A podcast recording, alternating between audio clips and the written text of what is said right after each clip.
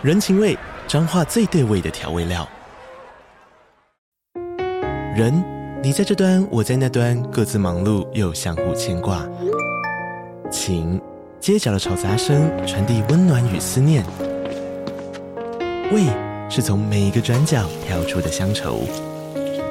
这里是彰化县政府 Pocket 节目《彰化早咖》，我是主持人内克。从彰化大小事各具特色到旅游攻略，透过轻松有趣的访谈，带着大家走进最在地的早咖。准备好了吗？彰化的故事，我们说给你听。以上为彰化县政府广告。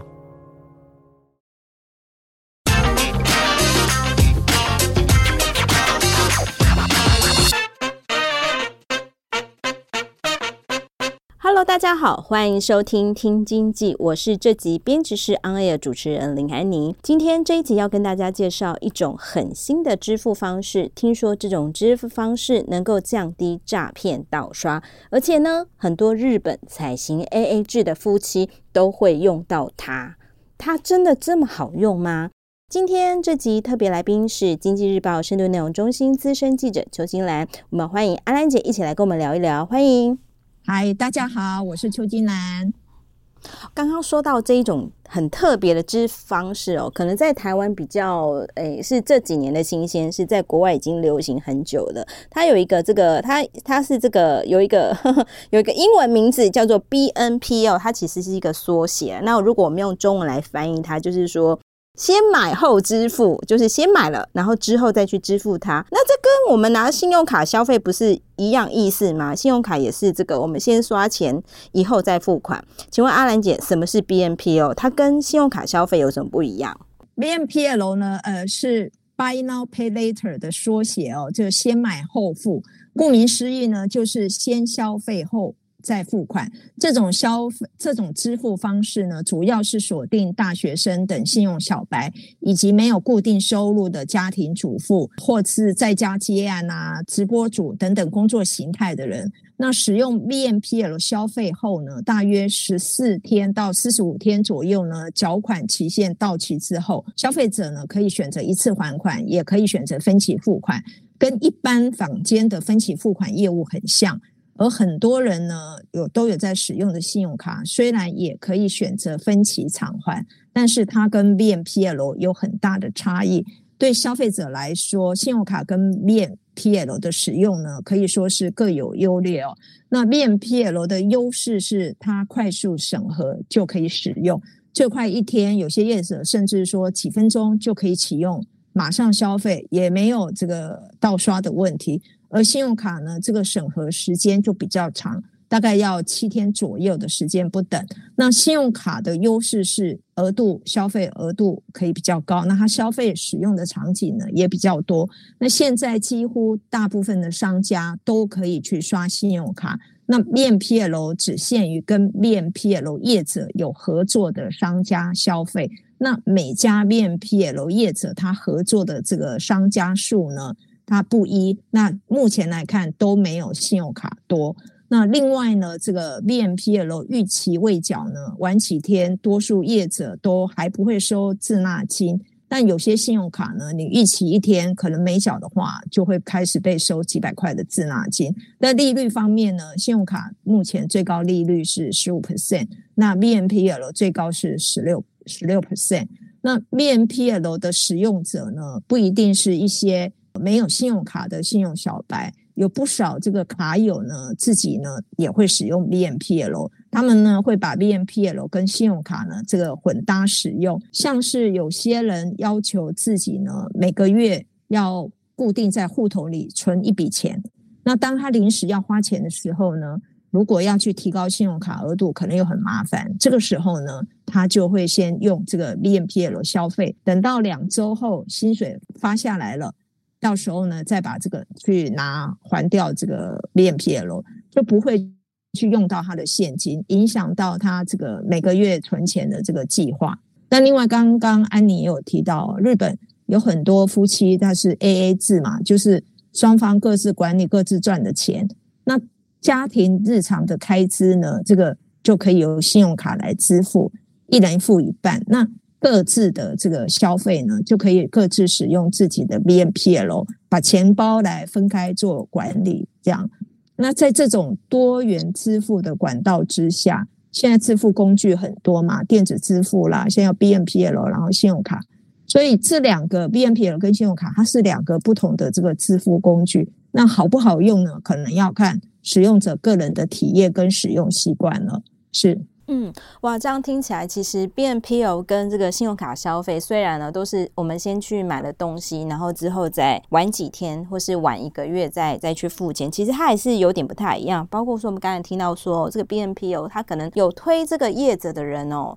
有推这个这项服务的业者，他其实可能他想要锁定的是一些，比如说比较信用小白哦。那我们知道说，在台湾可能大家拿信用卡拿得很顺手，但其实，在台湾还是有一些人哦，他其实是没有信用卡的。那可能基于种种的这个原因，他没有。那我们讲说，信用小白他可能是比如说刚出社会的新鲜人呐，或是说其实有很多这个家庭主妇，或者说有一些这个网红哦，就是他们可能不像是那种就是哎有像像我们这个去公司上班啊，公司就是会给。我们一个什么新转户跟某个银行有这个新转户的这个账户哦，那我们就很自然而然就开始跟这个银行开始打交道啊，我们会办他们的信用卡等等的。那这样听起来，B N P 哦它其实算是针对某一个新的客群所开发出一种新的支付方式，但实际上呢，虽然说它没有说要特别这个，就是针对这个。以持有信用卡的人来推广，但是很多这个手上持有信用卡的人哦，其实也是会来这个混搭使用哦。那其实这个大家有有有拿这个信用卡人也也可以感觉到，真的信用卡这个公司真的没有在客气的，银行真的没有在客气的。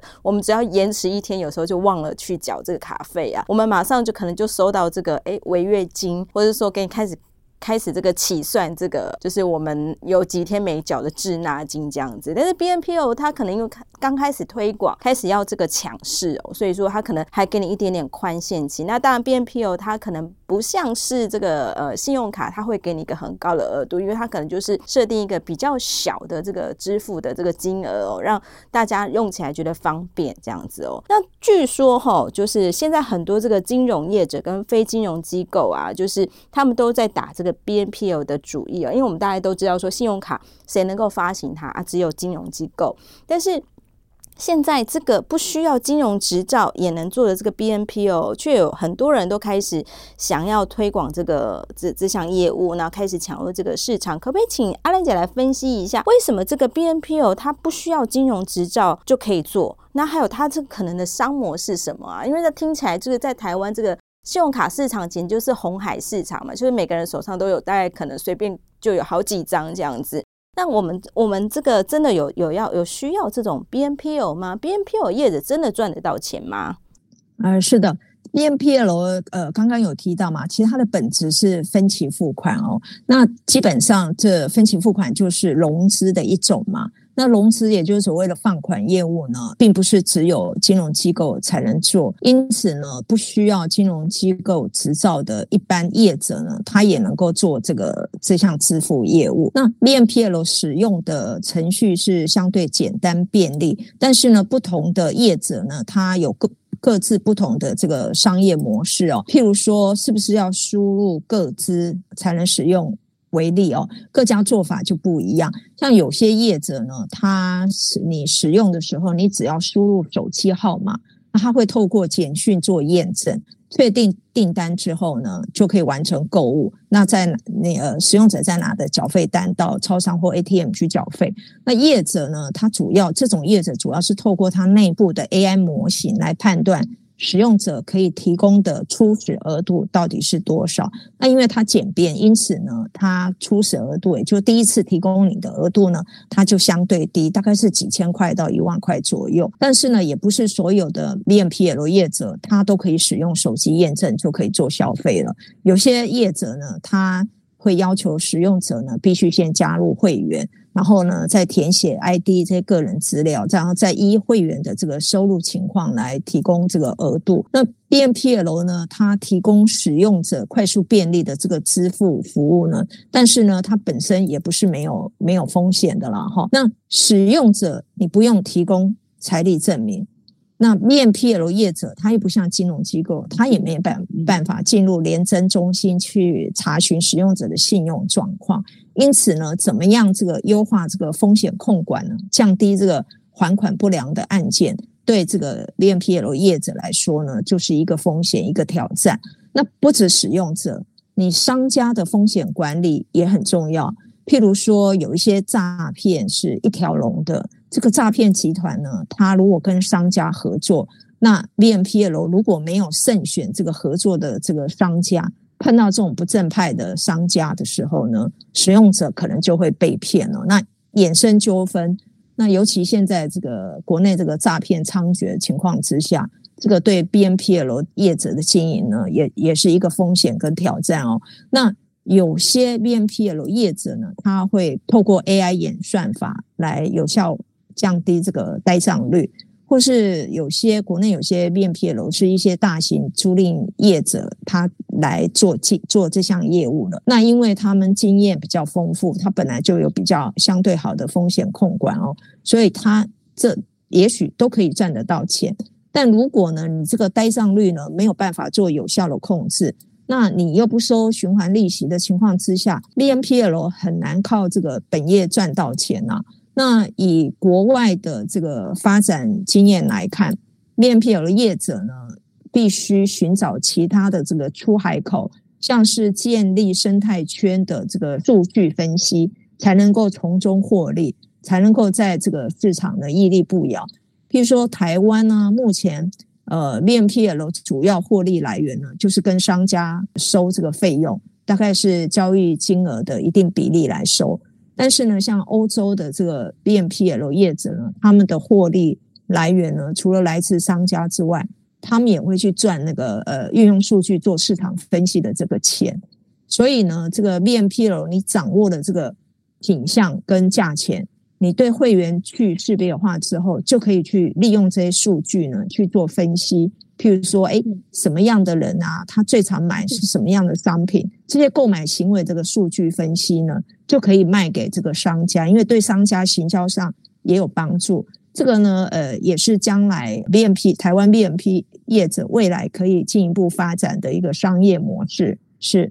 这样听起来哦，这个 BNPL 这个行业真的也蛮特别的哦。有一句话叫做“这个羊毛出在羊身上”，但是如果我们来看一下这个 BNPL 行业，我们会发现说，其实羊毛好像不是出在羊身上，哎，不是出在客人身上，哎，就是说这个 BNPL 业者提供这么好的这个分期服务，还有时候还提供这个优惠。免收这个滞纳金这种的，但是这个收取服务费的对象不是这个客户，反而是说一起参加这个呃来参加这个 BNPL 生态圈的商家，哇，这个真的有点跌破我们的眼镜。而在这国外的发展，其实 BNPL 业者更像听起来是一家这个数据服务公司哦，就是说他可能比如说他的会员可能有一定可观的数量，那透过这个会员这个呃消费的模式呢。就可以知道说，哎，大家可能买什么，再把这样的有用的情报再返回去，那个就是提供给商家，就是他们要收取这个服务费的商家哦。所以在 B N P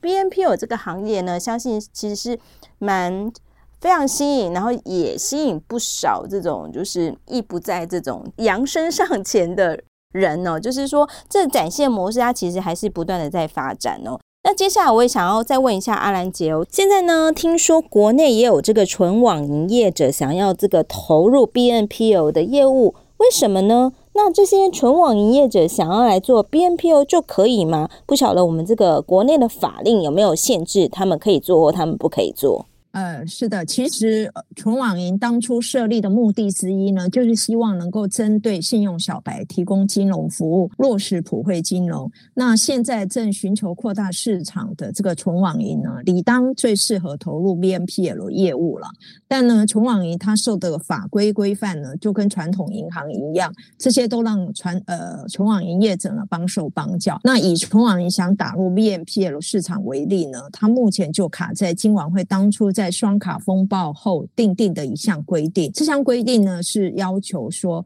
民众在金融机构的信用卡、现金卡以及信用贷款等无担保负债的余额呢，除以月平均收入呢，不宜超过二十二倍，也就是所谓的这个无担保负债比二十二倍的规定。那这个用意当然是要避免过度举债。那金融机构要符合这项规定呢，就必须掌握持卡人、借款人的所得状况。而消费者在使用 BNPL 时呢，通常不太需要去提供什么财力证明等等文件。那纯网银如果想要做 BNPL，就会卡在这里。那信用小白呢，没有收入证明，纯网银他会担心，那这样实际执行上会不会有法遵的问题？检查人员来检查的时候，怕会有意见。那听说有业者呢，纯网业者有跟金管会表达，看能不能松绑这个二十二倍的规定呢？好，让他们可以投入这个 BNPL 这块领域。那实际上呢，刚刚也有提到，BNPL 它本质上是分期付款嘛，它就算是一种融资业务。那银行呢，它本来就可以做放款业务啊，那所以 BNPL 业务同样他们可以做，但是呢，因为这个二十二倍的问题呢，会让它变成它要呃使用者必须提供所得证明等资料，这种情况之下，纯网银根本没有办法跟现有 BNPL 业者去竞争，因为目前多数业 BNPL 业者呢，他不会要求财力证明，甚至你只要输入手机号码就可以使用了。那你纯网业者要这个要那些文件的，你根本没办法竞争了。所以呢，目前金管会也在跟这个纯网业者沟通，研究看看能不能用试办的方式来让存款业者做这块业务。譬如说呢，纯网银它能不能运用这个科技模型啦、啊？即便没有这个所得证明资料情况之下，你还是可以掌握 BNPL 使用者他的还款能力等等，这样让做到让监理机关可以放心，他就可以放心。这样，那存网银呢，它是受高度监理的银行，它如果乘坐 BNPL 业务呢，不但有做这个普惠金融。也比较不会有外界担心的这个欠债啦、催收等疑虑或一些争议。实际上，像国外的呃存网营业者也有做这项业务，譬如说邻近的香港存网营业者有一家叫理惠银行的 Livy Bank，还有另外一家是蚂蚁银行，香港的蚂蚁银行，他们也都有提供这个 BNPL 的服务。是，嗯，BNPL 业务呢，其实它跟信用卡一样，我们我们这样一路。听过来跟信用卡业务还是有很大的不同哦。不过这个对于这个银行业者来说啊。不管是这个银行，或者说这个纯网银，因为它跟其他的这个非金融机构还是蛮不太一样，是说这些金融机构全部都是在这个金管会的高度监理之下。那特别是这个双卡风暴之后，其实呃金管会他很在意，就是每一家银行它这个有关这个二十二倍无担保这个负债二十二倍的这个问题哦。那所以其实会让这个银行业者会会担心说，哎，这个来跟我使用这个 BNPL 的这个呃客户啊，到底他的这个。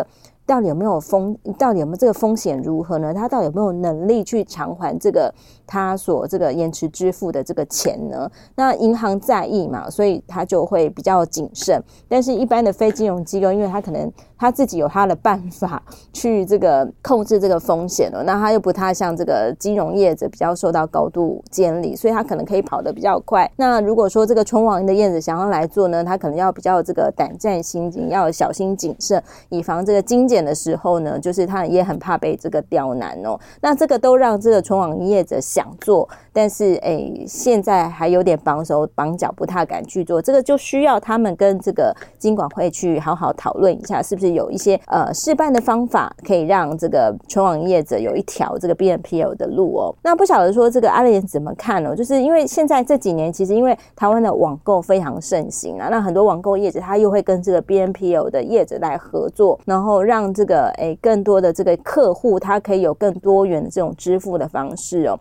那不晓得说国内业者怎么看待这个 BNPL 的商机呢？那对消费者来说呢，我们现在支付的方式呢，非常的多元哦。那我们有没有一些善用的这个美感呢？还有我们要到底要不要注意哪些事情？哎，是的，这几年呢，这个台湾经营 BNPL 业务的这个家数呢，确实是呃如雨后春笋般的增加哦，包括专营的、兼营的，那 BNPL 市场被看好，但是呢，这个支付工具非常多元化啊，在台湾市场是这样，竞争也相当的这个激烈。譬如说，呃，来台湾才一年。一年的这个新加坡一家那个 BNPL 业者呢，他去年底就退出台湾。虽然如此呢，还还是有一些目前的一些 BNPL 业者认为呢，新加坡这家公司退出市场有他的这个策略考量，并且他们还是看好台湾的这个是这个 BNPL 市场的潜力。呃，像日商这个 FT 这家公司呢，他就。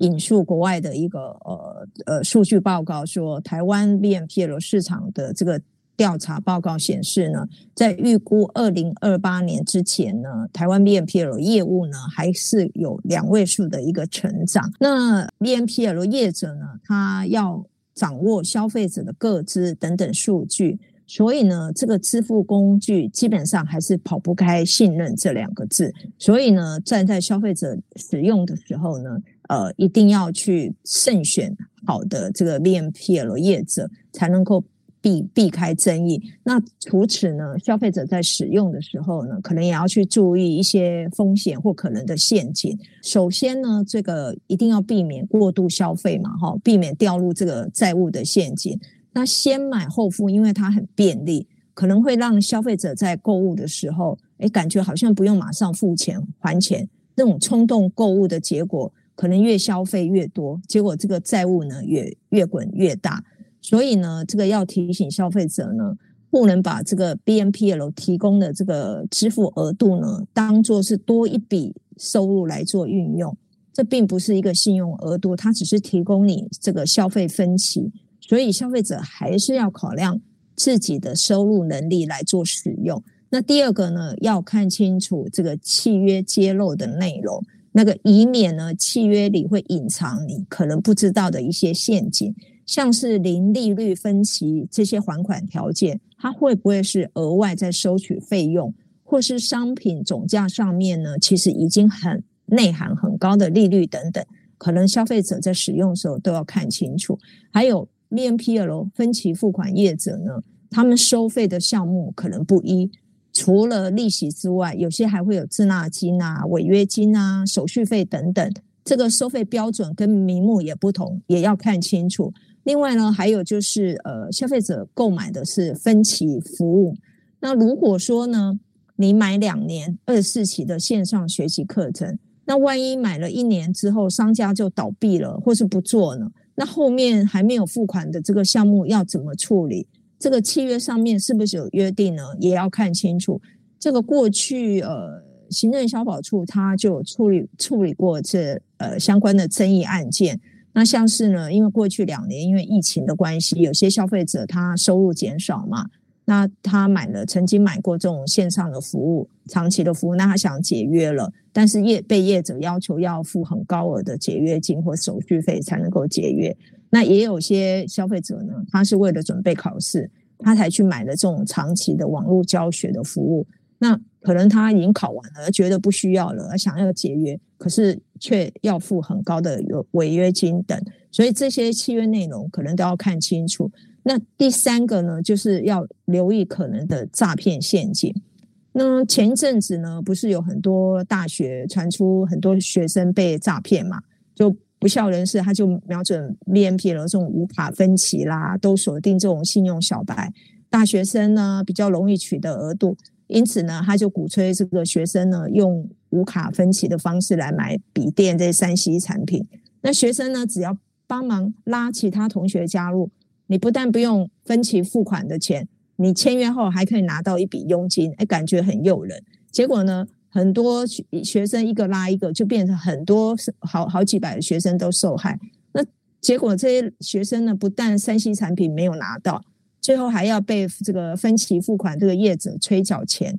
那 BNPL 对商家呢，如果没有做好 KYC，就认识这些商家，就可能衍生这类呃诈骗的问题。所以有些 BNPL 业者他在签订合作商家的时候，他也会透过这个费用来控制商家的风险，像曾经发生点数诈骗的这种游戏类的商家，有些业者呢，他就会把它归类是高风险属性。那他对于这类商家收取的费用就会相对高。那最后呢，就是如果你使用手机就能先买后付，但这个情况之下，手机就是你很就等你的卡号一样咯。所以你要留意朋友之间的这种诈骗。如果有像有些 BNPL 业者，他就碰过，他们就碰过一些争议案件，就是消费者他的手机呢是被朋友拿走了，他以为是去玩游戏嘛。结果朋友把它拿去购物了，就这个就变成像你的卡号呢，信用卡卡号被人家拿去网络上购物一样。所以呢，这个消费者在使用的时候呢，一定要保管好自己的一个支付工具。以上。嗯，这样听起来哦，就是说这个 BNPO 它一开始起诉，很多人可能想说，这个因为我们用这个信用卡这个去去刷卡买东西很容易呀，比如说我们被侧录到那个呃我们的卡号等等资料，所以我们其实有时候也很担心说我们在网络上购物啊，或者说这个呃有人把我们这个资料给外泄了哦，所以我们一开始想说，哎，BNPL 好像是不用输入这些卡号啊，基本上也没有这个卡，好像是可以让我们免除这个。被诈骗的这个危机哦，但殊不知其实还是有层层的这个美感。比如说这个 BNPL 的业者呢，他合作的商家是这个有良无良的。那如果碰到无良的呢，基本上呢，我们的这个还是消费者会暴露在很高的风险下。那刚刚也有听到哦，甚至这个手机其实虽然它我们无卡无卡去做这个 BNPL，但是其实手机也就像是一张卡嘛，就是我们在。一些约定什么都是直接绑在这个手机上面。那有时候这个同学之间呢，或是家人小孩之间，可能有时候会看看这个手机啦。那